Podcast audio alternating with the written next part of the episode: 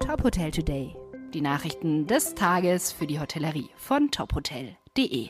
Mit Stefanie Reinhardt.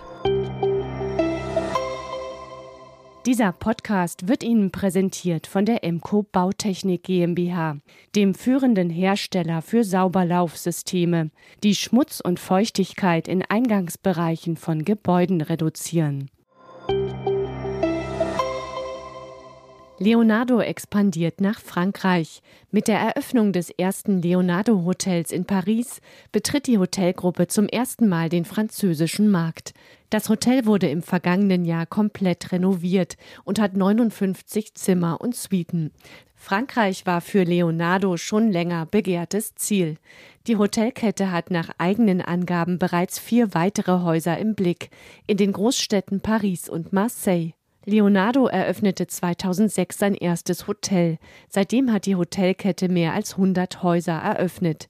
Seit rund zwei Jahren hat sie nicht nur Geschäftsreisende im Blick, sondern wächst auch im Freizeitbereich. Führungswechsel im Grand Hotel Heiligendamm. Matthias Gerz kehrt als Direktor in das Luxushotel an der Ostsee zurück. In Heiligendamm ist Gerz kein Unbekannter. Er war bereits drei Jahre in dem Haus tätig und zwar von 2007 bis 2009 als F&B-Manager.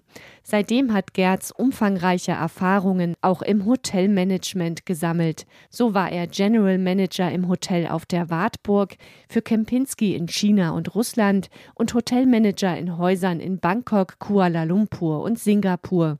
2021 war er für die Eröffnung des Six Senses auf Ibiza verantwortlich.